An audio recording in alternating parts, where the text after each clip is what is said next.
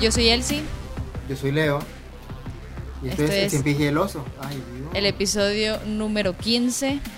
Eh, Mm. Hoy Mm. este episodio llega gracias a Skin Rebel Centro. Skin Rebel, aquí, aquí lo tengo en mi, en mi pecho y en mi corazón.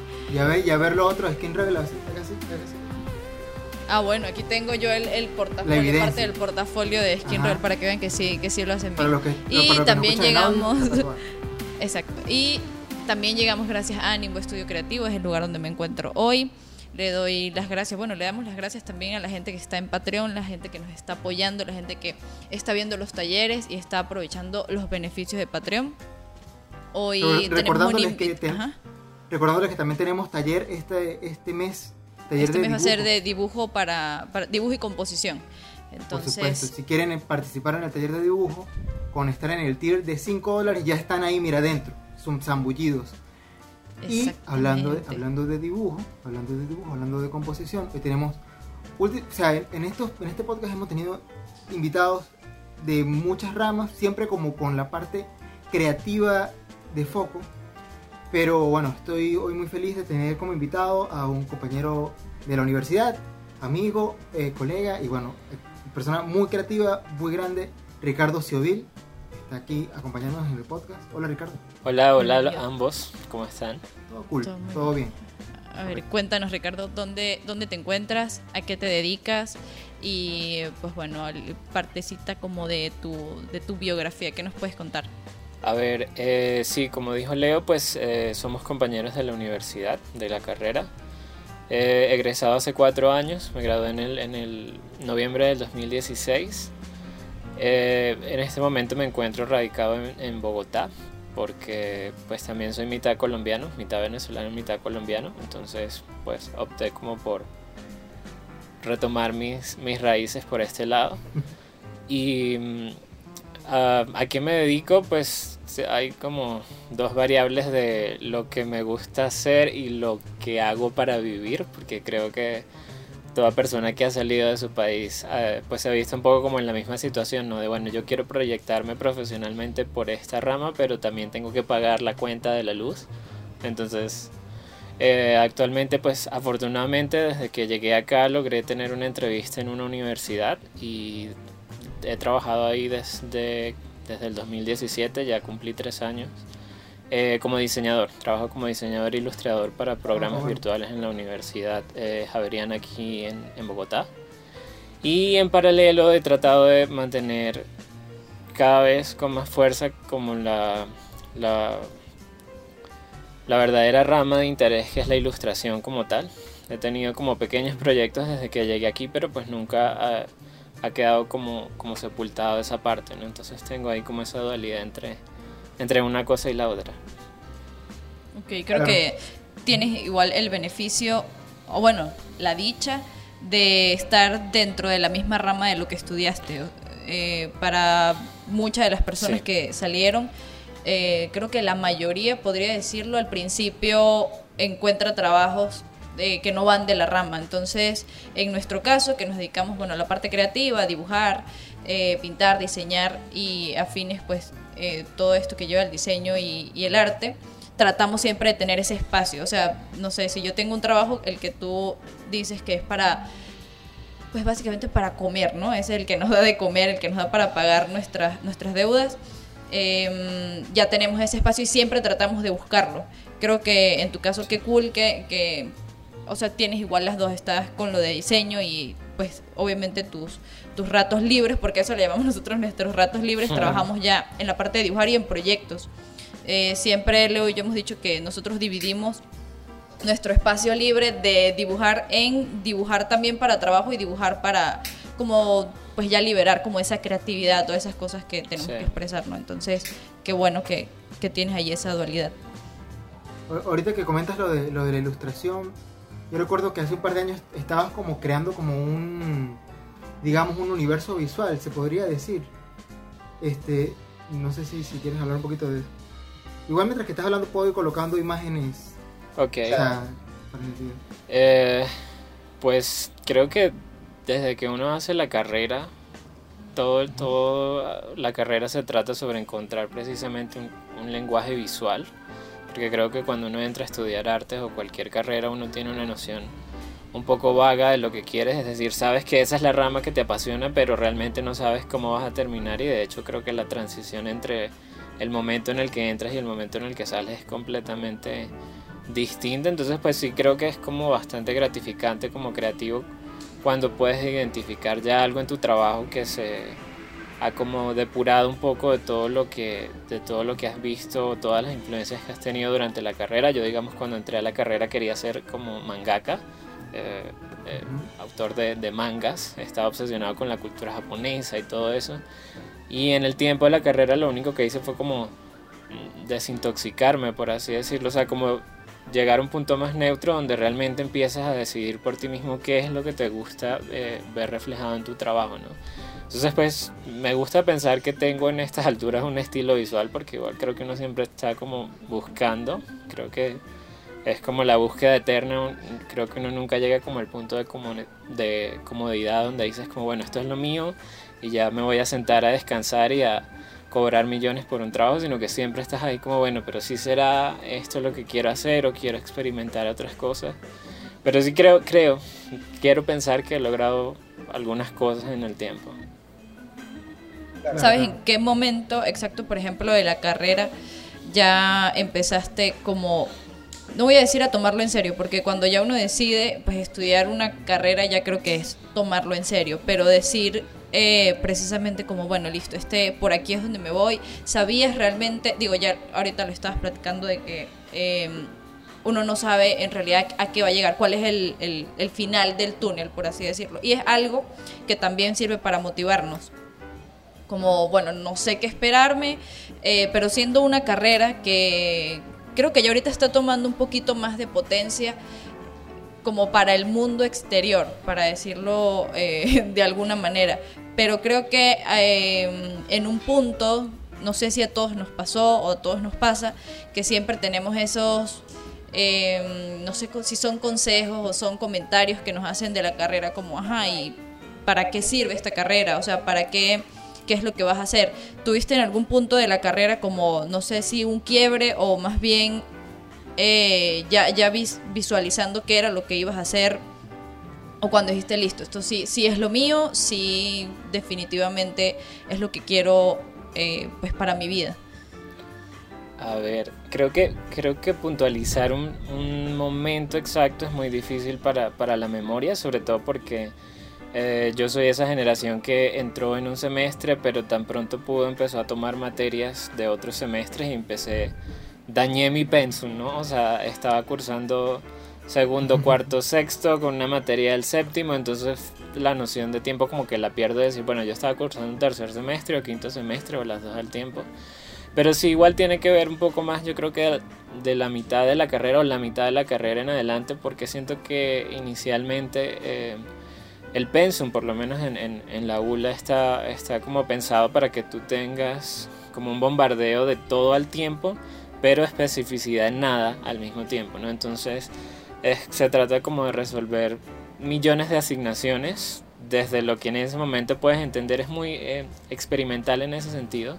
Experimental no, no visto desde, desde malos ojos, sino desde la posibilidad de que tú juegues un poco con, tratar esta técnica, tratar esta tendencia, o sea, vemos soldadura, vemos fotografía, grabado, vemos demasiadas cosas, de hecho, creo que vemos demasiadas cosas.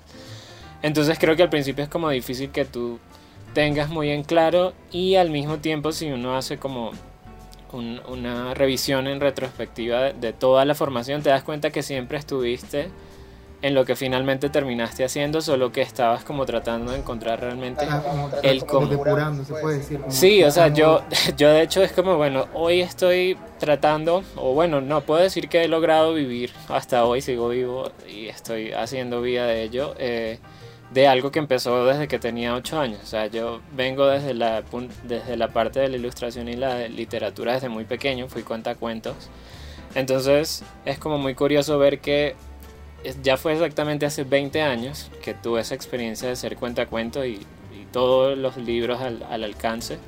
Y 20 años después sigo haciendo exactamente lo mismo, pero cobro por ello.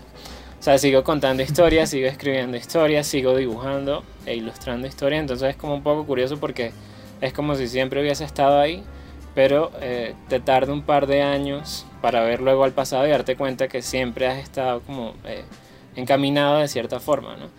Pero eh, sí, en la carrera creo que tiene que ver ya como en la mitad cuando, cuando ya hay un bombardeo más grande y estás investigando mucho y estás haciendo muchos informes sobre otros artistas, sobre la historia del arte y copiando a otros, que empiezas un poco como a, encontrar otras cositas que a lo mejor no eran lo que estabas esperando. En mi caso, por ejemplo, que entré para ser artista del manga y ya sencillamente luego no, o sea, no, no, me encontré más ahí, ¿no? Empezó a, a, bombardear mucho, sobre todo la ilustración francesa, tanto moderna como clásica, que es como, ah, o para mí es como grande, ¿no? Claro, es, como, o sea, es, eso, es como que uno, también es que uno entra a la universidad muy, muy joven, muy, o sea, le hace falta ver muchas cosas. Sí, yo entré a los 16 años, yo literalmente me gradué del bachillerato y siempre he tenido como una especie de prisa de seguir con, no sé, con el viento. Es como yo termino una etapa y a lo otro, ¿no? Entonces al mes de haberme graduado del bachillerato ya estaba, eh, ya me había mudado de ciudad, ya estaba optando por la, por la, la prueba del aula La Pina. ¿La Pina era que se llamaba? Sí, sí. Sí, creo que sí. También se me había olvidado presentarme. La pina, la Yo tengo una memoria rara, pero sí. Entonces siempre fue como todo muy prematuro. O sea, a los 16 años ya estaba ahí como, oh, quiero un puesto en la universidad. Y bueno, y lo conseguí de hecho, pero pues sí. Como que uno no sabe bien de la vida y ya estás en la universidad. No, porque, porque por ejemplo a mí me pasó que yo tenía, o sea, ahorita los artistas que me gustan, o una parte de los artistas que me gustan, son artistas orientales o sea, este, que si Yoshitaka Mano o eh, Fauguita o otros, que están muy, que están muy influenciados por, por, por, perdón, Oriente, que está muy, muy influenciado por Occidente. Pero también hay muchos occidentales que están muy influenciados por la, por la estampa japonesa.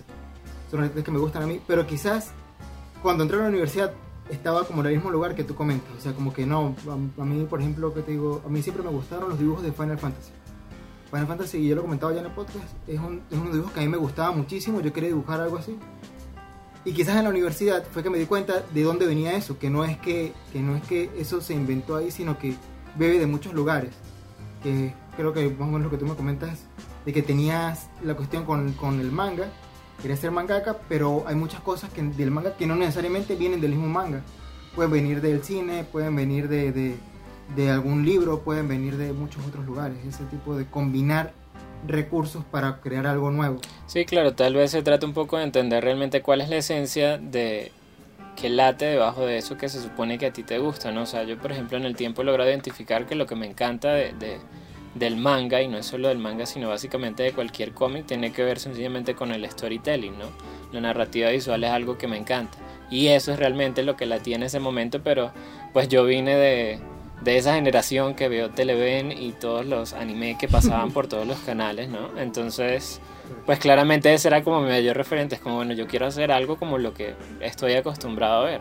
Pero pues en el tiempo ves y empecé a encontrar mucho eh, cómic de ilustración francesa y, pues me di cuenta que las posibilidades son mucho más grandes y la estética me parece una cosa increíble. Y pues de hecho creo que lo mío tiene, o sea, si, si ves mi como la estética que tengo ahorita hay, claramente siempre se, ve reflejada como la, influencia que, pues, como que has logrado recopilar en el tiempo. Claro, claro, eso, a eso iba a pasar ahorita porque también, este, aquí yo voy a poner, hablar mucho de recuerdos porque, bueno, eh, Ricardo y yo el tiempo.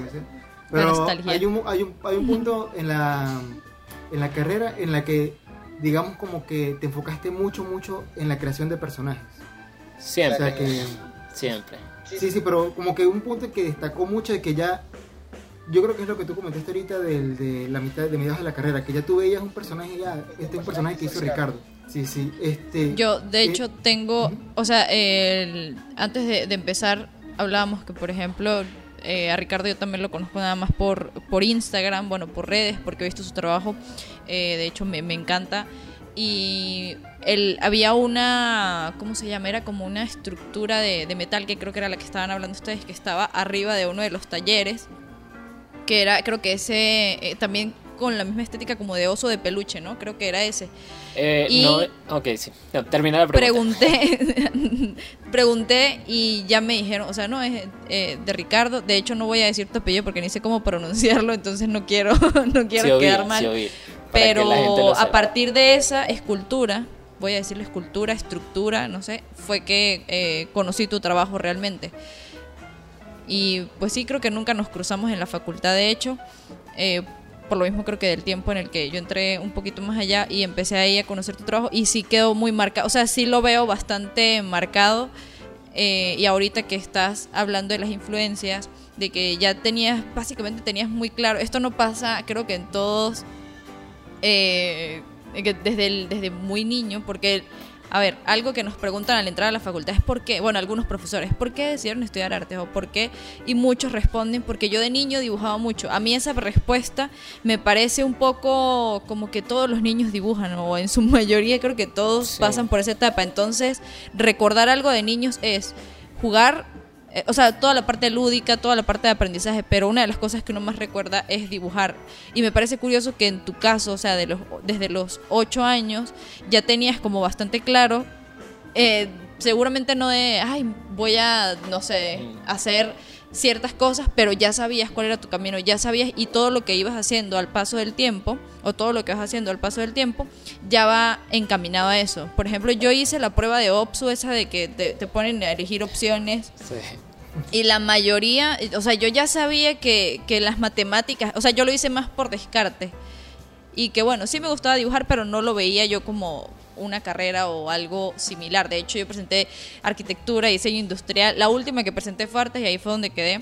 y esa, es- esa es como mi realidad, pero ya sabe uno en qué es bueno y en qué no. Entonces, cuando yo, o sea, vuelvo otra vez a la parte de la escultura, vi tu trabajo y ya entiendo un poco qué es lo que lo que hay de trasfondo y me parece interesante. Entonces quería como agregar eso Chévere. al, al- Igual sí, creo que como tú dices, eh, yo creo que solo es en el tiempo que uno se da cuenta dónde termina, porque en ese momento yo creo que eres incapaz de darte cuenta si estás logrando como afianzar cierto tipo de áreas, o sea, yo también, o sea, si me preguntas, yo dibujo desde que tengo memoria y los recuerdos más de- latentes que tengo de niño es cuando me quedaba dormido en el piso dibujando, dibujaba tirado en el piso y me quedaba dormido sobre el ahí hasta que me daba sueño.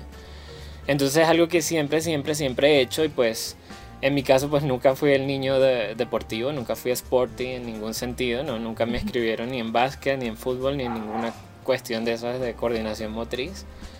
Eh, sino que por el contrario mis papás venían como de una, mi mamá tiene ahí como también su contexto en, en danza y en pintura, entonces siempre hubo como en música, entonces siempre hubo como una especie de, de, de base que tiene que ver con la parte artística o cultural, entonces eso hizo que cuando estuviéramos pequeños nuestras actividades extraescolares pues se orientaran hacia eso, ¿no? O sea, estuve en la orquesta sinfónica, estuve en la biblioteca, entonces esos fueron como los primeros contactos que tuve de niño o actividades grupales a las que tuve acceso.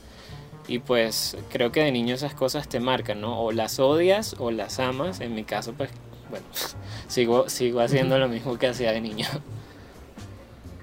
No, está muy bien, pues es un mensaje muy bonito para la gente que sea papá de que son pequeñas semillitas que se van dejando en los Eh, hijos. Escriban a sus niños en las bibliotecas. Eso su- suena a veces un poco ñoño, pero uno cuando está pequeño tiene la cabeza tan abierta y está tan receptivo a básicamente todo lo que se mueve, que ese tipo de cosas es, no sé, es determinante y también te da ahí como unas cualidades con todo lo que tiene que ver con el, con el habla y con la escritura, que son cosas que te sirven luego en la, en la vida en general, indiferentemente de si escojas o no ser escritor o no. Son cosas que yo puedo decir, bueno, mm, soy una persona introvertida y no me gusta mucho como lidiar con la gente, pero tengo la capacidad de hacerlo bien, ¿no? De sonar bien y de ser formal y como de, de poder hacerlo, ¿no? Entonces creo que son habilidades que no están como de más en, en la vida en general. Claro. Mira, ya, esto, esto ha sido un, un recuento bien chévere, me gusta porque, porque bueno, es motivacional. Em, no en el más sentido, sino en un sentido bonito, en un sentido honesto. Sí, inspirador Em, también. Sí, eh, eso era la palabra, inspirador. Pero cuéntame ahora, quiero que, eh, escucharlo de, de tus propias palabras, ¿en qué estás en este momento? ¿Qué, ¿En qué es lo que estás ahorita llevando? ¿Cuál es el proyecto que estás llevando? Listo, sí. Eh, pues ahorita estoy en un momento, creo que puedo decir como lo, lo mejor que me ha pasado hasta el momento dentro de mi formación. Y es que em, el año pasado participé en la primera convocatoria de Cartoon Network Colombia. Básicamente, eh, el contexto es el siguiente, ¿no? Cartoon Network pues tiene como su rama la internacional, la que todos conocemos desde que estamos pequeños y tiene también una pequeña, una más pequeña que es Cartoon Network Latinoamérica, que pues está en, en proceso de crecimiento y tienen como tres grandes sedes o aliados que son México, Argentina y Brasil.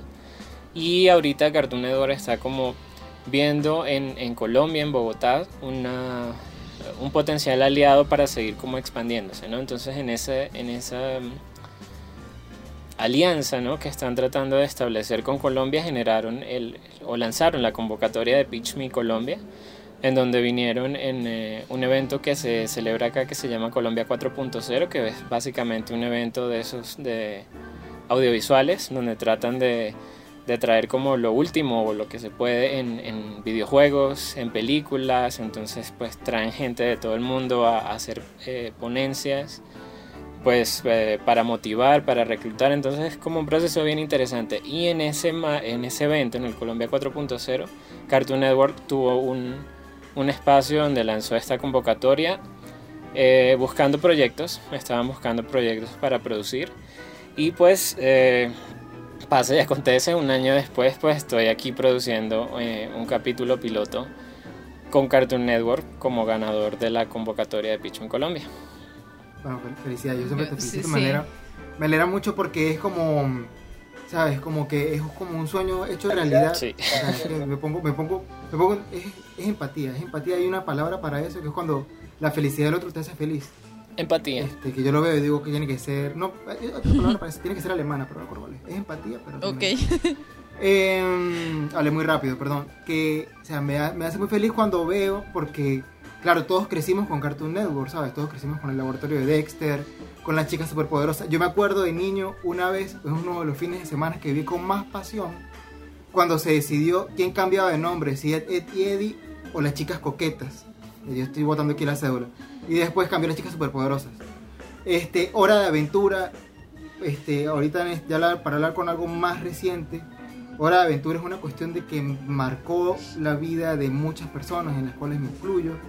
Eh, y bueno, eso, como que ahora que, que tienes la posibilidad de pertenecer a este universo, viniendo como que, o sea, con todo lo que has podido recorrer, es increíble. O sea, felicidad. Sí. Entonces ya como que para, para hacer una pregunta, para seguir con la conversación, ¿cómo fue? Porque claro, está la convocatoria, pero ¿cómo fue que tú dijiste, puede ser que yo quede? O no sé, o cómo fue ese proceso. O si ya el proyecto estaba previo sí. o... O sea, fue ¿cómo pasó todo, no? ¿Cómo terminé yo donde estoy ahorita? Eh, a ver, pues la verdad, la verdad, mi proyecto no lo hice para la convocatoria. La, la Cazadores de Estrellas, que es como tal el nombre del, del, del proyecto, de la IP que tengo, eh, es un proyecto que escribí en el 2015, cuando todavía estaba en la universidad. Son de esas cosas que ocurren en paralelo. Pues uno en la carrera siempre está haciendo la carrera, o sea, estás haciendo tus entregas y tus investigaciones, pero siempre tienes tu, no sé, tu, tu, tus aspiraciones propias, ¿no? De cosas que quieres hacer. Y Cazadores de Estrellas es el proyecto que escribí por si algún día tenía una serie animada. Porque no sé en el caso de, de si ocurre con todos los creativos, yo creo que en un buen, en una buen porcentaje se da. Y es que como creativos nunca queremos estar solo eh, en, una, en un área encasillado, sino que queremos como hacer de todo mientras nos alcance la vida.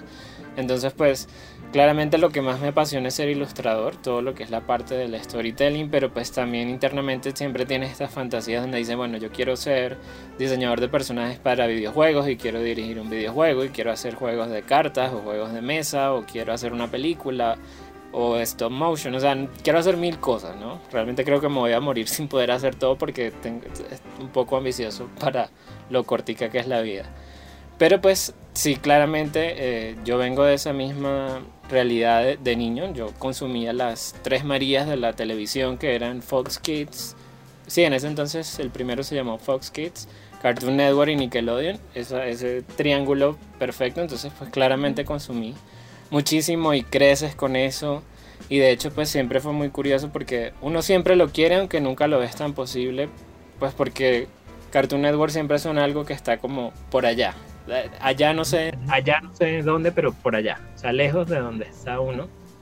Y es muy curioso porque sí me pasó muchas veces en la carrera que hay gente que me decía como, oye, tu, tu estética o tu narrativa es algo muy de Cartoon Network, ¿no? Y hay gente, de hecho cuando salió el, el, show este de Over the Garden Wall, más allá del jardín, hubo una amiga que me escribió para decirme, tú estás trabajando en esta serie, ¿verdad? Y yo le dije, yo también pensé lo mismo. pero no, no estoy trabajando con ella, pero me dijo, o sea, esto es totalmente lo que tú contarías, como lo contarías, la estética, entonces pues es como, es como bien, pero, pero igual se queda ahí, ¿no? Entonces, como que después de venir de ese contexto de que es fantasía, pues ahorita estoy trabajando con ellos, ¿no? A veces como que no, cuando me doy cuenta digo, wow, ¿no? Es como romper un poco como las, los boundaries, las, las barreras que hay y darse cuenta que, que tal vez no son tan, tan inaccesibles como a veces las pensamos, ¿no? Porque sí, a mi Cartoon Network me suena como, no, no sé, es una empresa que está súper difícil de alcanzar y pues la realidad es que en este momento estoy vinculado con ellos, sacando un proyecto que va a salir, entonces pues cuando lo vea probablemente me dé como un, como una cosa así porque pues sí, es un poco como difícil de creer, pero al mismo tiempo también te ayuda como, como profesional o como creativo a darte cuenta pues que el mundo está allá afuera, ¿no? Y básicamente está ahí para quien quiera tomarlo, ¿no?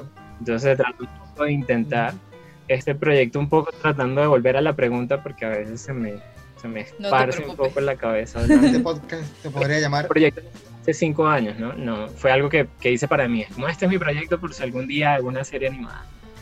Y eh, pues el año pasado lanzaron esta convocatoria y yo la descubrí por Facebook, por un podcast de una emisión radial de una emisora de acá de Bogotá, donde de manera muy breve eh, uno de los ejecutivos del canal, no recuerdo el nombre, pues dijo eso, ¿no? Cartoon Network va a ir a Colombia en busca de talentos y de proyectos. Entonces, pues desde ese día básicamente algo se me explotó un poco en la cabeza porque, no sé, como cuando sientes que todo te habla. Es como, bueno, yo tengo este proyecto que tengo, en el que creo además muchísimo, porque creo que uno como creativo tiene muchos proyectos a lo largo de la vida, unos que mueren, otros que quedan encastillados, y hay otros que sencillamente permanecen ahí por más tiempo, ¿no? Y este proyecto de Cazadores de Estrellas es ese universo que no se ha muerto en el tiempo, ¿no? En algún momento sí lo guardé después de haberlo creado y años después pues lo desempolvé porque, no sé, vuelves a conectar, vuelves a vibrar y te das cuenta que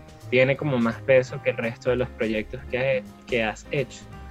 Entonces, desde el momento en el que me enteré de la convocatoria, aún no había fechas, aún no había bases realmente de, de, cómo es que hace uno para optar a presentarse con ellos. Pero desde el momento en que escuché ese podcast se me arruinó el día, ese, ese día en específico, pues mi concentración fue nula porque mi mente decía, yo tengo un proyecto, yo tengo un proyecto, yo estaba esperando por este momento.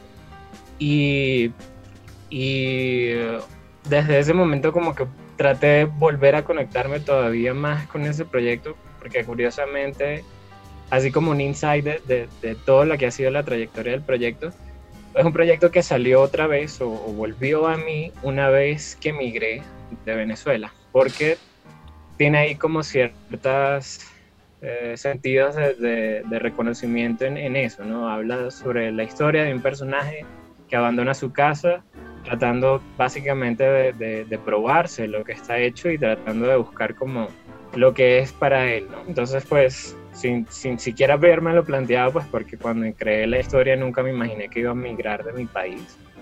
Pero pues ese, ese, ese acontecimiento hizo que volviera él de cierta forma, entonces estuvo como ahí, ¿no? Fue como una especie de colchón para entender ese proceso, para depurar el proceso, no sé, muchas cosas en ese sentido.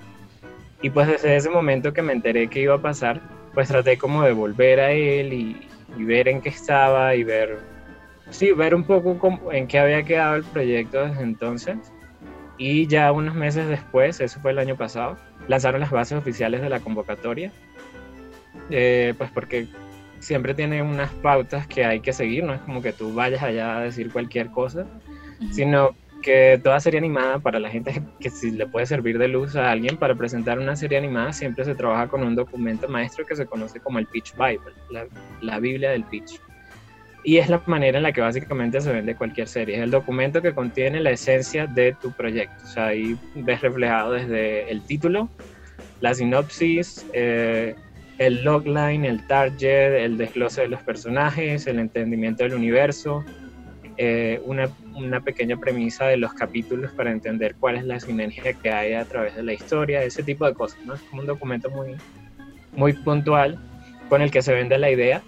Y pues la primera ronda consistía en inscribir ese, ese Pitch Bible a una dirección, o sea, no era una presencial, sino todo vía internet, entonces pues hasta cierta fecha se dio el deadline para construir esa Biblia del pitch y, y enviarla y pues eh, como ver qué pasaba, ¿no? Y pues yo nunca había hecho un pitch Bible, nunca, pues porque nunca había pensado en, en, vender una serie animada. Entonces fue un proceso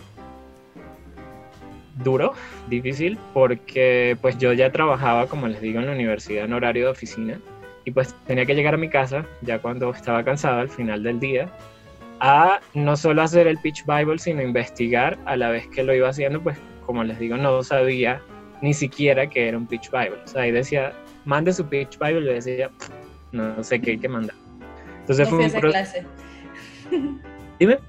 Que es así, no fui a esa clase. Sí, dices algo que deberían enseñarte, ¿no? Pero bueno.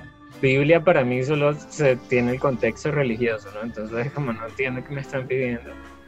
Entonces pues fueron exactamente tres semanas, cuatro días, una, es una cantidad de tiempo que no se me olvidó porque tuve que organizarme y cronometrarme para poder lograrlo, ¿no? O sea, decía, tengo esta cantidad de tiempo, la Biblia va a llevar esta cantidad de, de apartados, entonces tengo más o menos tres días para hacer esto, cuatro días para hacer esto, sabiendo pues que trabajaba de noche. Entonces, pues fue así pues tanto así que logré entregar el último día que, que cerraba la, la, la, convocatoria, pero pues logré en, entregarlo, creo que en ese, en ese, desde ese momento estuve como muy obsesionado y creo que era el, el estado en el que tenía que estar y era obsesionado con hacerlo porque si no es como muy fácil de fallecer en el camino, pues porque estás cansado y no todos los días te sientes como inspirado cosas muy normales dentro del hacer creativo, ¿no? Pero estaba completamente como cegado, como que no hablaba con nadie, como que iba a lo que iba, todos los días iba a trabajar para poder terminar y llegar a mi casa y seguir. Entonces, pues, afortunadamente eso me permitió como, como entregar, poder participar, que creo que fue em, como la claridad o el, o el statement que me hice a mí mismo más importante desde el momento en el que salió la convocatoria. Lo que sí me dije es, yo voy a participar. O sea, no me interesa si logro o no presentar el proyecto que me gustaría con la calidad que me gustaría, porque uno siempre como creativo es bastante exigente, sobre todo con uno mismo. Entonces, eh, sí, me dije, no, me interesa si logro no contarlo exactamente como quisiera, o si logro plasmarlo, o si los visuales son como me gustaría. Lo que no es debatible es que voy a participar, porque pues son, eh, son experiencias únicas, ¿no? Son experiencias que lo logres o no, te sirve muchísimo. O sea, desde, el momento en el que me puse a hacer un pitch Bible, ya ahí habría un arco de aprendizaje eh, enorme, ¿no? Pues es algo que no sabías, pero estabas, eh, no sé, determinado a hacerlo. Entonces, pues el logo, portadas, son cosas que no, como que no me había tocado hacer tanto en la parte de, como ilustrador, ¿no? Es más de una cosa un poco más libre, mientras que pensar como en el logo que va a representar la serie, no sé, tiene como una, una cantidad de, de, cosas que, con las que te tienes que enfrentar básicamente si lo quieres hacer, ¿no? Y pues en, mi caso yo trabajé solo, porque pues también pude haber como conseguido cierta alianza, gente que supiera, pero pues sentía que tenía el tiempo como tan corto que no, no tenía posibilidad de aliarme con alguien y reunirme y debatir, sino que tenía que hacer lo que tenía que hacer. Eso, eso te iba a preguntar, si normalmente en los proyectos así, o sea, ¿todo lo hace una sola persona o es en este caso en específico? Eh, existen ambos casos, o sea, no hay, un, no hay un deber ser, hay gente que recomienda el trabajo del equipo por las ventajas que ofrece el trabajo en equipo, hay gente que también recomienda el trabajo en, en solo por las ventajas que ofrece trabajar en solo. Entonces la verdad es que es una cosa que no tiene un deber ser, ¿no? Es un poco...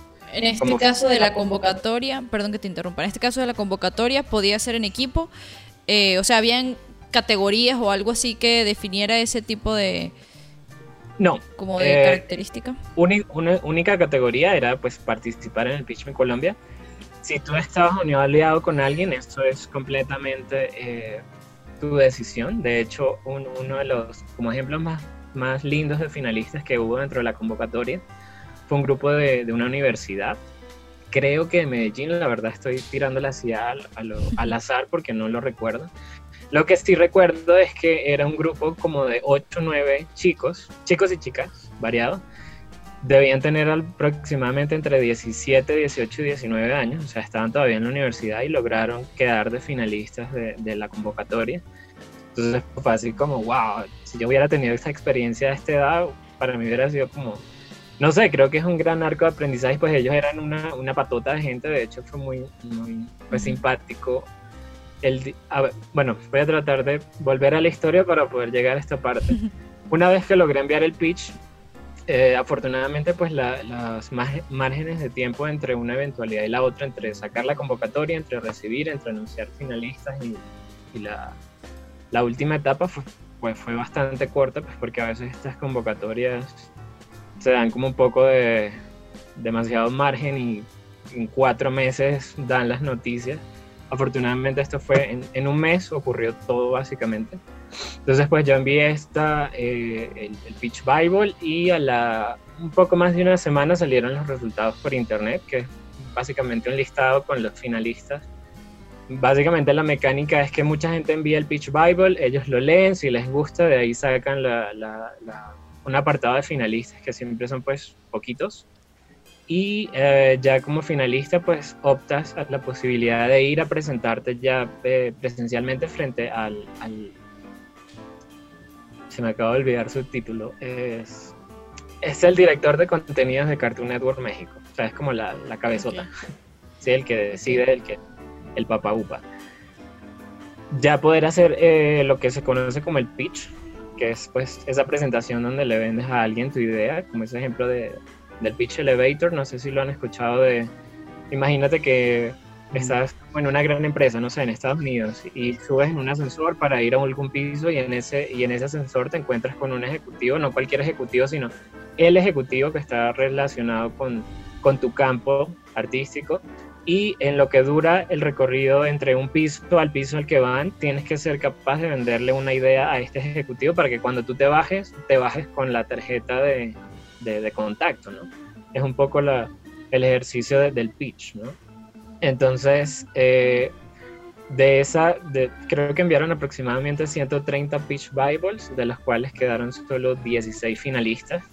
Inicialmente iban a ser 5, pero pues al parecer vieron como mucho potencial en, en, en, lo que habían visto en Colombia, ¿no? Siendo la primera vez, pues me imagino que mucha gente se, se metió a participar, de hecho, y de, terminaron seleccionando 16, lo cual eran bastante más de lo que habían planteado. Y eh, ya en las fechas del evento de Colombia 4.0, que es, dura creo que aproximadamente una semana, más o menos, eh, tuvimos que ir a hacer el pitch presencial. Todo, todo, o sea, absolutamente todo fue como un proceso de, de aprendizaje, pues porque yo tampoco había hecho jamás un, un, pitch, o sea, una cosa es, son las presentaciones o exposiciones que haces en la facultad sobre algún artista, lo que sea, y el pitch tiene otro, tiene otro objetivo completamente diferente. Es básicamente véndeme tu proyecto en siete minutos, es lo que te dan para, para presentarlo. Entonces, pues todo eso de preparar el, pitch y pues claramente yo quería cambiar algunas diapositivas de, de la Biblia, pues sabía que no quería mostrar eh, como el mismo documento como diapositiva de respaldo, sino que quería quitar todo el texto porque odio el texto en una, en una presentación. Es como, creo que el anclaje teórico lo tienes tú como persona y lo único que debe estar atrás es, es un respaldo visual o es así como yo lo entiendo. Entonces, eh, esas semanas entre haber sido declarado finalista e ir a presentarme eh, frente al, al, ejecutivo, al ejecutivo, fueron aproximadamente dos semanas, en las que tuve que replantear todo lo que quería replantear y pues preparar la presentación ya como en un formato de siete minutos y darle como la forma. Eh, fue en ese momento en el que también además, porque pues no sé, uno está como loco, me dio por hacer como las, las figuras eh, tejidas que son los personajes de, del proyecto. Entonces pues tenía muy poquito tiempo, pero igual, no sé, a veces uno se vuelve un poco loco. Es, algo lo que he tratado de aprender un poco en el tiempo, es como, cálmate, aspira alto, pero que sea posible porque pues déjate de dormir o, o como que no dimensionas bien, ¿no? me puse a tejer los personajes cuando aún no había ni siquiera preparado la presentación oral, entonces ya me quedaban tres días para presentar y yo todavía estaba tejiendo, entonces ahorita lo puedes recordar con, con, simpatía porque dices, wow, sea, yo estoy como loco, todas las cosas que, todos los, como esos pequeños detalles que hacen que recuerdes ese momento. Y pues ese día eh, nos dividimos en dos, ocho y ocho. el jueves se presentaban ocho personas, el viernes se presentaban las ocho restantes y ese mismo viernes en la tarde eh, era la clausura del evento. Es una cosa así muy, como muy cronometrada porque llaman al primero, siete minutos sale, entra el otro, todos entran por la puerta de la verdad y salen y en siete minutos básicamente llevas meses preparándote para esto y en siete minutos ya es lo que es, ¿no? O sea, si lo hiciste bien, si no lo hiciste, cómo lo presentaste, se acabó todo, ¿no? Y pues fue toda una locura, empezando porque se supone que el único jurado iba a ser el, el, director de contenidos de Cartoon Network, que se llama Jaime Jiménez. Y ya una vez que entré a la sala, ya cuando me llamaron y entré, eh, me di cuenta que ese día también estaba asistiendo el director del Increíble Mundo de Gumball, que se llama Mick Graves, un, británico, que estaba asistiendo al evento, o sea, lo llamaron para dar una ponencia y pues a él como que le pareció buena idea, pues siendo ahí como de cartoon, meterse a, a ver los pitch.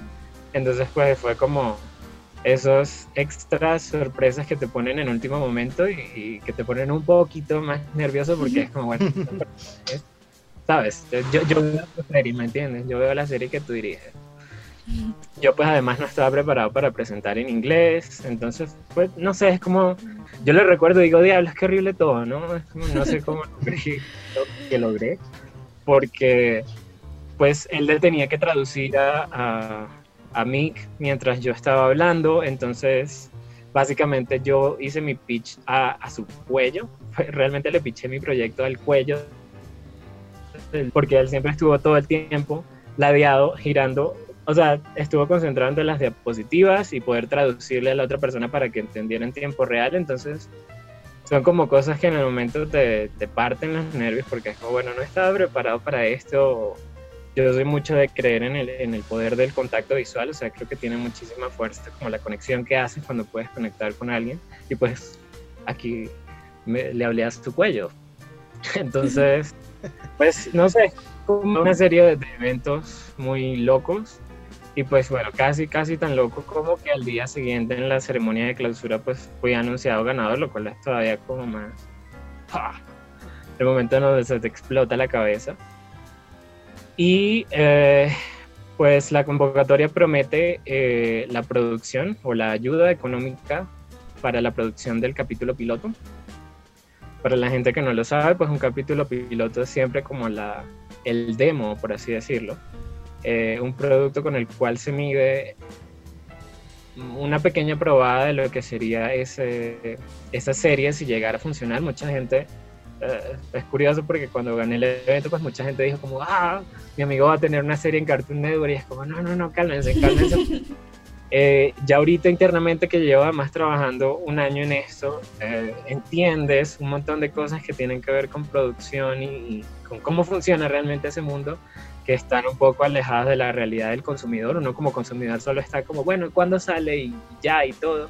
Pero la verdad es que para, para que un proyecto logre como esa gran escala, tienen que pasar por muchas eh, filtros y etapas y cierto tipo de, respuestas de la audiencia antes de que eso pase, ¿no? O sea, las series que estamos consumiendo ahorita o las series que están saliendo ahorita son proyectos que fueron probablemente pichados hace tres años, que llevan dos años de preproducción, de negociaciones, Entonces son como claridades que empiezas a, tener que antes no manejabas que te hacen como relajar un poco porque pues porque tienen que pasar varias cosas para que eso suceda pero pues igual entrenada y, y estar produciendo un piloto ya es como una vinculación o una oportunidad enorme, ¿no? Entonces, por ahí va un poco la, la cosa. No sé si respondí. Yo me puse, yo me puse nerviosa en el momento de imaginarte antes de pasar. O sea, cuando estabas contando ese momento, porque yo sí, o sea, yo puedo hablar como una loca hasta con las paredes, pero cuando son momentos así de que tienes que, pues básicamente exponer a tu bebé, a tu creación, o sea, tienes que defenderlo a capa y espada y que tú sabes que eso, de que tienes siete minutos, es tu oportunidad y siempre hay como muchas cosas diciéndote, trata de no cagarla básicamente y perdón la palabra, pero siempre es como esa presión, ¿no? De, de lo que hablábamos que tú te exiges más de lo que puede exigirte otra persona probablemente. Y yo me puse nerviosa, tú estabas contando, y me puse nerviosa de, pensar en ese momento y aparte de todo lo que dijiste antes, eh, en este corto tiempo, porque digo, nosotros llevamos ya casi no sé cuánto tiempo hablando, pero con, eh, con tu historia, mi cabeza andaba así como, no me puedo imaginar la presión porque sumándole a todo esto, el que estás trabajando, el que llegabas a trabajar solamente en la noche, le da mucho valor más eh, el, digo, también mi pregunta fue por ahí en el sentido de cuántas personas podían trabajar y tú lo hiciste solo.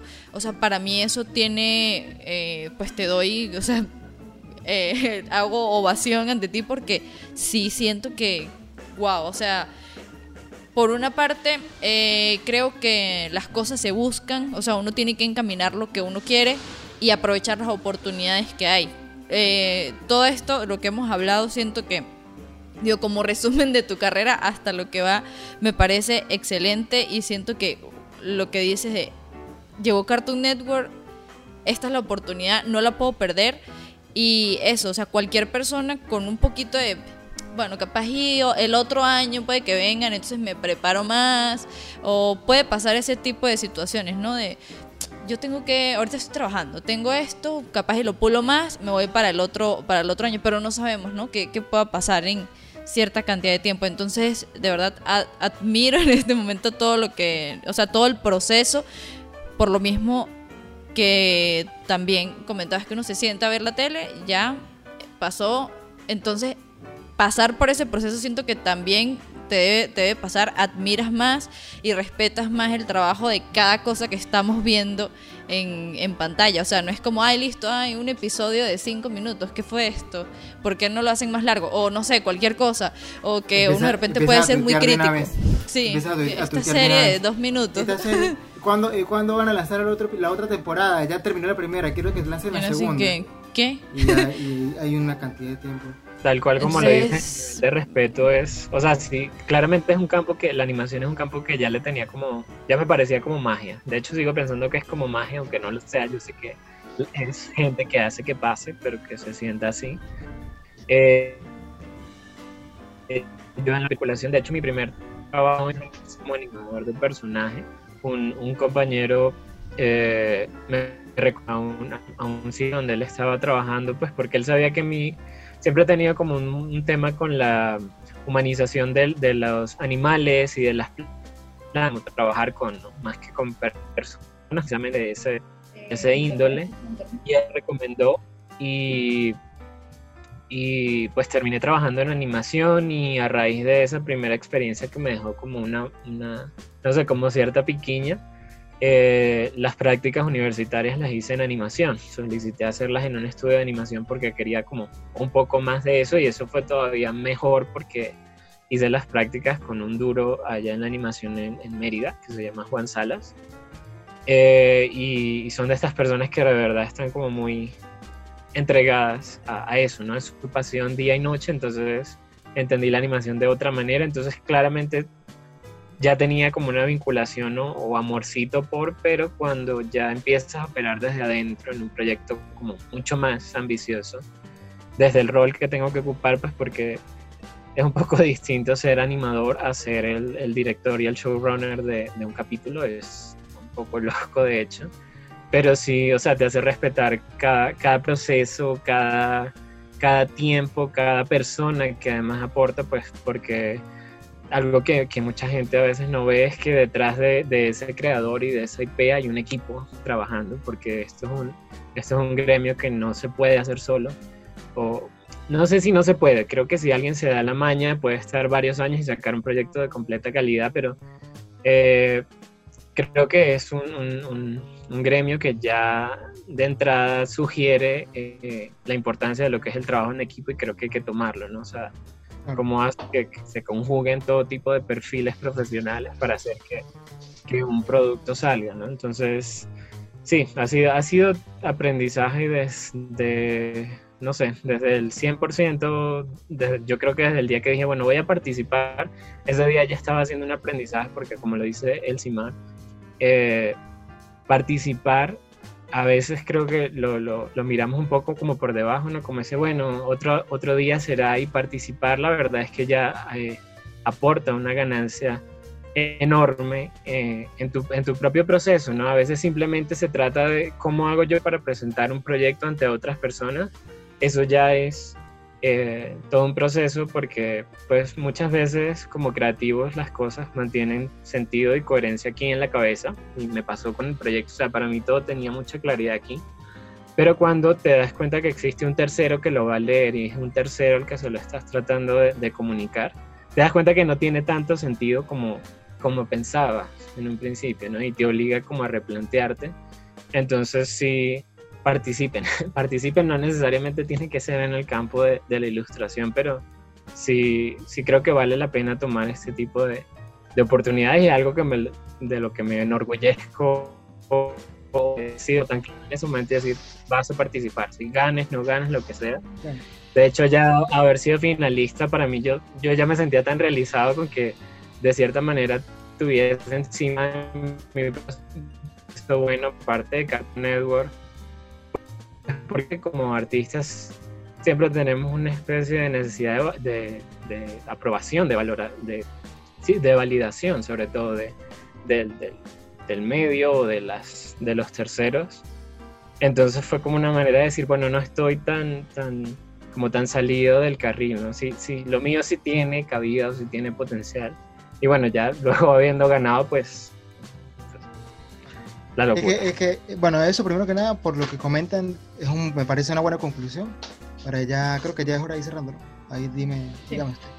Sí, bueno, digo, este, este posiblemente puede ser un capítulo especial porque es, que, es que de verdad que es una gran así, historia. Me quiero sentar en el piso y seguir Es que- escuchando todo. Porque, por ejemplo, eso a mí me pasa mucho. Hablando, hablando personal, de que a veces que eh, eh, no Creo que sino como que pospongo participar.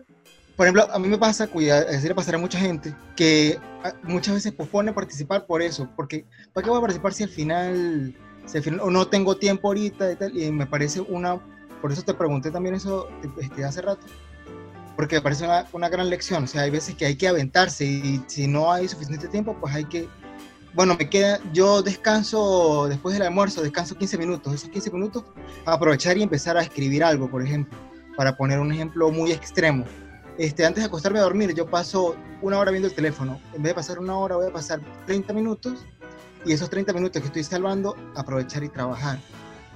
Este, Sí. son, son cosas que hay que a veces. Y, por, y también este, hay veces que no, también me, esto de cómo fue que, cómo fue que surgió el proyecto, de que hay veces que uno está esperando que le toquen la puerta para empezar a hacer y siempre es bueno ir haciendo y tener algo porque te salió y bueno, ya yo tengo esta idea que lo que hace falta es terminar de madurarla, pero ya está ahí.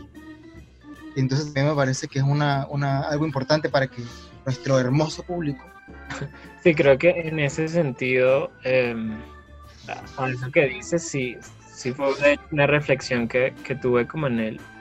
Este año tuve la oportunidad de, de- ser exponente en el Festival de Pixelatl, no sé si lo conocen, es un festival también como el que hacen aquí en Colombia, pero de muchísimo más eh, nivel, de muchísima más trayectoria, donde va todo el mundo, básicamente. Y llevan a la gente como más dura de todos los estudios de, todos los estudios de stop motion y va Cartoon y va Nickelodeon y va Fox Kids y Adult Swim mucha gente no y pues eh, en este momento en este año como estoy produciendo con ellos pues me invitaron y me dijeron bueno quisiéramos que formaras parte del panel de contenidos originales de Cartoon Network Latinoamérica para que compartieras un poco cómo va el proyecto y de hecho tuve la oportunidad de, de compartir el primer minuto de animación del piloto, de, cómo iba. Entonces, eh, pues también tuvimos como una entrevista que como, como siento que no estaba como muy acostumbrado a hablar de este proyecto porque mm, ha, ha, pasado como mucho, muchos años viviendo dentro de mí y es un diálogo como entre yo y el proyecto muy cerrado entonces es como en la medida en la que te preguntan, creo que, que empiezas como a exteriorizar cosas y hacerte consciente eh, como de ciertas posturas que tienes que ni siquiera sabías que tenías y una de ellas tiene que ver con eso que decías, ¿no? Con el hecho de, de tener que intentarlo porque a veces estamos como esperando a que, a que todo como que llegue debajo de un sobre, debajo de la puerta y creo que como creativos nunca nos vamos a sentir tan, tan como tan seguros como quisiéramos para tomar N, eh, X eh, oportunidad o experiencia particular. O sea, siempre vamos a querer como tener un par de años más o de experiencias previas relacionadas a esa antes de lanzarnos a esa otra grande. Y creo que bajo esa garantía de, de, de, nunca saber si vas a estar listo para lo mejor que puedes hacer sencillamente es hacerlo, ¿no? O sea, salir y hacerlo. Es ahí cuando realmente como que como si estuvieras en un videojuego, subes de nivel cuando, cuando tomas ese tipo de, decisiones y de, y de riesgos, ¿no? O sea, yo soy literalmente ilustrador y pues he estado, trabajando todo este año como director y como showrunner, lo cual implica que, que, entiendas el proyecto de una manera completamente global, o sea, he estado involucrado desde la, desde la, todo, básicamente ningún proceso se te escapa porque tienes que estar ahí presente y pues es como un reto, ¿no? O sea, hay muchas cosas que no sé, pero más que no saber es un quieres saber. O sea, básicamente saber se trata de, de quererlo, ¿no? Finalmente pues nadie nació aprendido, sino nacimos para aprender y es como, al menos debes tener la convicción de querer o de poder hacerlo. Creo que es, a veces es todo lo que necesitas más que ser como el más duro en el área. Necesitas es como la convicción de, de querer seguir ahí porque... Eh, pues las cosas no siempre salen como quieres, ¿no? Eh, en el proceso todo va tomando como diferentes cursos y hay muchos baches y cosas que no funcionan y realmente ahí es cuando sale a relucir si, si tienes o no la, quizás la actitud que necesitas en ese momento para afrontar ese tipo de, de cosas que son parte del, del proceso finalmente. a, mí me a mí me queda como conclusión y como reflexión ya todo esto, que con respecto a las oportunidades, lo que hablamos es que nadie va a llegar a la puerta de tu casa a decirte, hey, este, ¿será que estás interesado en hacer una serie o estás interesado en, no sé, hacer X cosa? Pero en el caso de que llegue esa oportunidad, lo que aprendí ahorita de esta conversación es que tienes que tener algo. Así llegue alguien a la puerta de tu casa, lo mejor es tener algo que mostrarle en caso de que pase, porque creo que existe ese, puede existir esa oportunidad de que alguien llegue específicamente y diga, vi algo de tu trabajo, te gustaría o sea, porque estamos hablando de dos mundos. Una cosa es buscar la oportunidad o encaminarnos eh, y tener ya algo previo, ¿no? Así que llegó a la puerta de mi casa con esta oportunidad. Mira, pues sí, tengo esto. En tu caso ya es, o sea, un proyecto de años. Eh, muchas veces también nos encasillamos con que, bueno, ya me tardé un mes en esto, me tardé demasiado, pero mira, esto es un trabajo de cinco años que, que en realidad no lo pensaste justamente para esto, eh, es lo que hemos hablado, pero también qué pasa ya luego. Digo, eh, yo espero obviamente que, el piloto pueda surgir y lo que, lo que, lo que pueda pasar después de eso, aquí voy con una pregunta. Estamos hablando que Cartoon Network también fue influencia, eh, yo también fui una niña que veía Cartoon Network ¿Has pensado que tu serie, tu, tu, proyecto va a ser visto por otros niños que en el futuro, así como nosotros vamos a hablar? O sea, ¿eso ha sido algo que ha estado en ti o digo, este es el proyecto? Porque digo, con la mente en tantos lugares, no sé si te ha dado tiempo de, pensar justo en eso. Sí, sí, de hecho, pues no voy a tratar de entrar mucho en eso porque ya es como tocar la parte emocional y a veces siento que cuando la toco todavía me, me da ahí como en, la espinita. Pero eh, claramente este año he estado tratando de involucrarme muchísimo más con todo lo que es este mundo, ¿no? Pues porque siento que soy como un ilustrador tratando de tocar las puertas en todo este gremio de, la animación y la producción y las empresas. Entonces, eh, he tratado como de aprender y de, leer mucho, de escuchar muchos videos, sobre todo, o sea, realmente ahorita eh, el internet nos sirve para, para, cualquier cosa. Entonces he tratado como de, escuchar a la gente grande sobre sus experiencias y sobre qué pasa y seguir los procesos de otros proyectos que, que han tenido también su oportunidad porque esta iniciativa, digamos, es la primera que hacen acá en Colombia, pero digamos en México ya tiene aproximadamente cinco años, o sea, y cada año sale un ganador diferente de esa convocatoria de, ese evento de Pixel al sacan a alguien que hace un piloto. Algunos pilotos lo logran, otros no, entonces es como un poco evaluar qué es lo que tiene que pasar para que eso pase, pero eh, a nivel como de, la idea general, creo que eh, tu objetivo o tu meta con, la partida no puede quedarse solo en ganar o no ganar el evento, ¿no? O sea, creo que si estás haciendo para, si lo estás haciendo solo para ganarlo o no ganarlo, pues pones una meta como eh, destinada a morir, ¿no? Si ganas es como, bueno, lo lograste y si pierdes, pues bueno, no, lo lograste y ahí se acabó toda la proyección. Creo que, creo que cuando intentas vender o hacer un proyecto de serie, claramente tienes una inspiración un poco más profunda, además en el tiempo de por qué se supone que quieres hacer esto. ¿no? Y básicamente pues la historia que yo te estoy contando es la historia que me hubiera gustado tener a mí cuando yo era pequeño. ¿no? Básicamente es un poco la filosofía de conviértete en el adulto que te hubiera gustado tener cuando, cuando eras pequeño. ¿no? Entonces un poco... Eh, desde mi realidad, no, yo siempre fui como, siempre fui y he sido, ¿no? Me, gusta creer que no, pero todavía sigo siendo una persona muy, muy introvertida, muy callada, muy como apartada, ¿no? Muy, muy perdida en mi cabeza, siempre muy juguetes antes que personas, o sea, amaba el tiempo que pasaba solo en mi cuarto encerrado, y, y pues no sé, creo que en algún momento ya cuando, cuando eres tú el que produce cosas te das cuenta que eh, las series que yo consumía, por lo menos cuando estaba pequeño, siempre estaban, reflejaban como un estereotipo de, protagonista un poco más convencional, ¿no? Todos son como muy ruidosos, muy extrovertidos, muy carismáticos, los más fuertes, los más valientes, ¿no? Entonces, eh, llega algún momento a relucir como esta, esta inquietud sobre por qué la cámara se centra solo en eso, o sea, por qué es eso lo que, lo que tiene el foco y pues no sé, creo que son como las motivaciones internas que te, que te llevan a, tratar de contar como tus historias. Yo personalmente pues creo que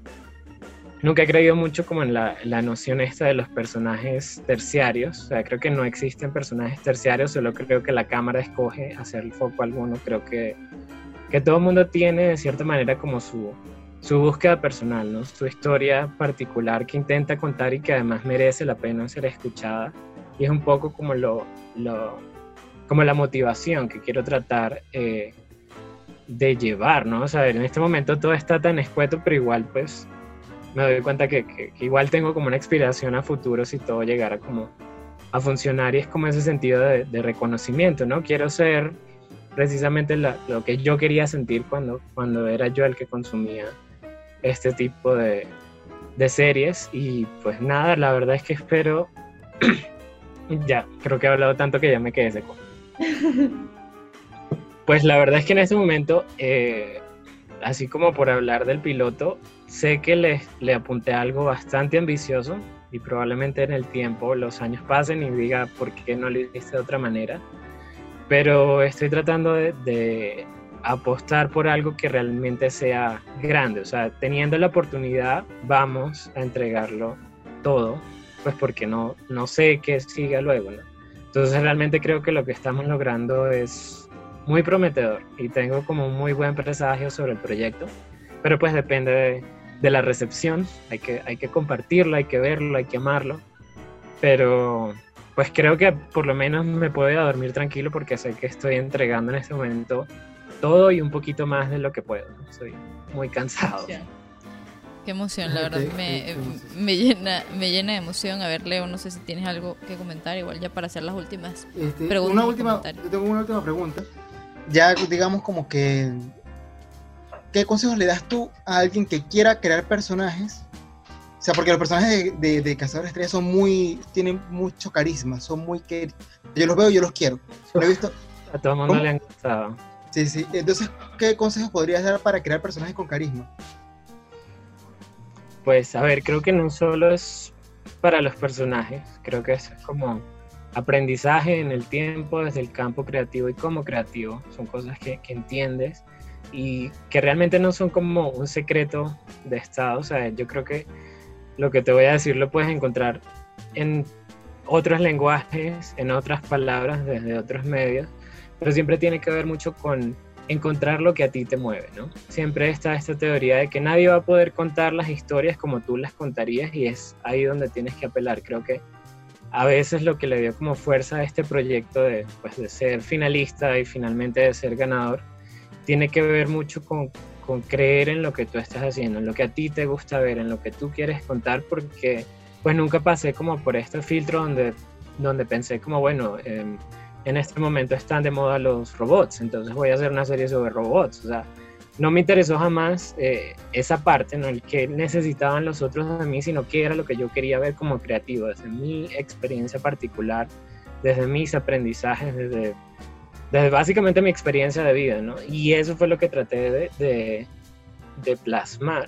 Y creo que cuando apuestas por algo tan genuino y tan real como eso, eh, al menos tienes como un chance de, que no pierdas el, como la fuerza o el impulso que tienes sobre tu proyecto, ¿no? Porque creo que si tratas de apelar por algo que no sea tuyo o algo con lo que no puedas vincularte, eventualmente en algún momento te vas a sentir como un poco corto de motivación y dices, bueno, la verdad este proyecto ya no me motiva tanto como me motivaba hace un año, donde tenía un significado. Mientras que cuando haces algo que para ti tiene un sentido, creo que es como muy difícil que te desconectes de eso y siempre tienes como ese recordatorio interno de por qué es que estás haciendo esto, ¿no? Yo, eh, esta es una historia muy personal y tiene que ver básicamente con, una experiencia de vida o, de mi experiencia de vida hasta lo que llevo ahorita, que no son sino 27 años nada más. Pero es como es apostar por eso, no es pensar que también puede haber mucha gente que, que, se siente identificada con esas realidades porque igual somos un poco más universales, ¿no? Entonces es como trata, trata de entender eso que es tuyo, ¿no? ¿Cuál es tu, tu core, tu centro, lo que a ti te mueve y trata de apostar por eso porque creo que, em, o sea, finalmente, ¿cómo le pides a alguien que crea en tu proyecto si tú no crees en él? O sea, eso es una fórmula infalible, ¿no? En ese sentido. Y ya así como siendo específico con los personajes, creo que también aplica en ese sentido, ¿no? O sea, plasma en esos personajes o refleja en esos personajes lo que a ti te gusta ver en la gente, qué es lo que tú aprecias, rescatas eh, en un personaje, o sea, cuál es el humor que te gusta ver, cuáles son las cualidades que te gusta ver, porque pues igual eh, es un campo muy subjetivo finalmente, ¿no? O sea, nadie te va a dar la fórmula de esto es. Eh, bueno, no sé si hay como tips ya dentro de la parte técnica. Por ejemplo, cuando creas personajes, la diversidad y el contraste es todo, ¿no? O sea, nadie quiere ver un equipo donde las siete personas que lo conforman son exactamente iguales fisiológicamente y actitudinalmente. O sea, eso finalmente es como un reflejo de la misma humanidad, ¿no? Nadie es igual a nadie y todos somos un complemento y, y pues nos buscamos los unos a, a los otros para como para sopesar esos baches, ¿no? Entonces creo que esa diversidad, sí, como a nivel técnico, creo que es importante y, digamos, eh, soy consciente de que internamente como siempre he tenido un tema muy grande con el desarrollo de personajes y todo siempre se centra en el personaje, nunca en el lugar, nunca en la historia, sino en el personaje y todo lo que pasa eh, en torno a él y, y, pues fue algo que de hecho me, me dijeron ese día de feedback cuando presenté el pitch con, con el director de contenidos y con el, director de Gumball, me dijeron, tienes una muy buena construcción de los personajes, o sea, sabes dónde los tienes y sabes lo que quieres eh, ver de esos personajes. Creo que además a nivel de las historias, todas las historias se cuentan por los personajes, ¿no? Nunca, o quiero creer que nunca vemos una historia por, por el contexto en sí en el que se da, si vemos las series que vemos es porque nos sentimos identificados o hacemos simpatía con los personajes. Entonces, creo que es ahí donde tiene que vivir como mucho el corazón de. Y es lo que te dicen cuando presentas un pitch Bible. Lo que debe hacer empatía son los personajes, porque el universo eh, siempre está como destinado un poco a, a cambiar, ¿no? O sea, siempre puede mutar en el tiempo. Pero si tú tienes claridad de quiénes son los que lo habitan y por qué ese universo tiene valor, eh, pues creo que das ahí como un paso. Pero pues básicamente la reflexión es ser como muy honesto con, contigo. Finalmente, como que a quien tratas de engañar tratando de hacer algo que no es tuyo, ¿no? Excelente, estoy así como... Esto fue una clase, esto fue una clase maestra, así que aprovechen. Yo estoy aquí loca, voy a decirlo así, pensando todavía en el proceso y en todo. Y la verdad, eh, pues el Siempre Geloso, este espacio, es tu espacio. Cuando gustes, eh, estamos, eh, pues creo que sí, lo que decía Leo, emocionarnos nosotros con tu proyecto y es como sentir que sí se puede lograr, pero hay que pasar por varias cosas. No es como, ay, los sueños se cumplen porque sí, sino hay que hacerlos cumplir. Eh, de, tu, de, tu discurso y lo que nos dijiste hoy queda bastante claro. Te deseamos todo el éxito del mundo, obviamente.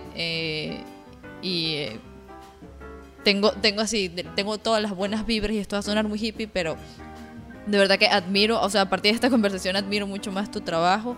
Te voy a hacer una última pregunta, esta pregunta ya es como del podcast. Eh, ¿Cuál es tu sonido favorito? wow. Creo que la vieron en todas las reuniones. Mi sonido favorito. ¿Para, qué lo necesitas? Es que siempre tenemos algo, algo favorito. Eh, no sé, si te preguntan un color, hay muchas personas que tienen su color favorito, si tienen su comida favorita, su, no sé, su espacio favorito. Y a veces siento que el sonido no es como que no le prestamos atención, pero lo tenemos tan claro que no tenemos ese.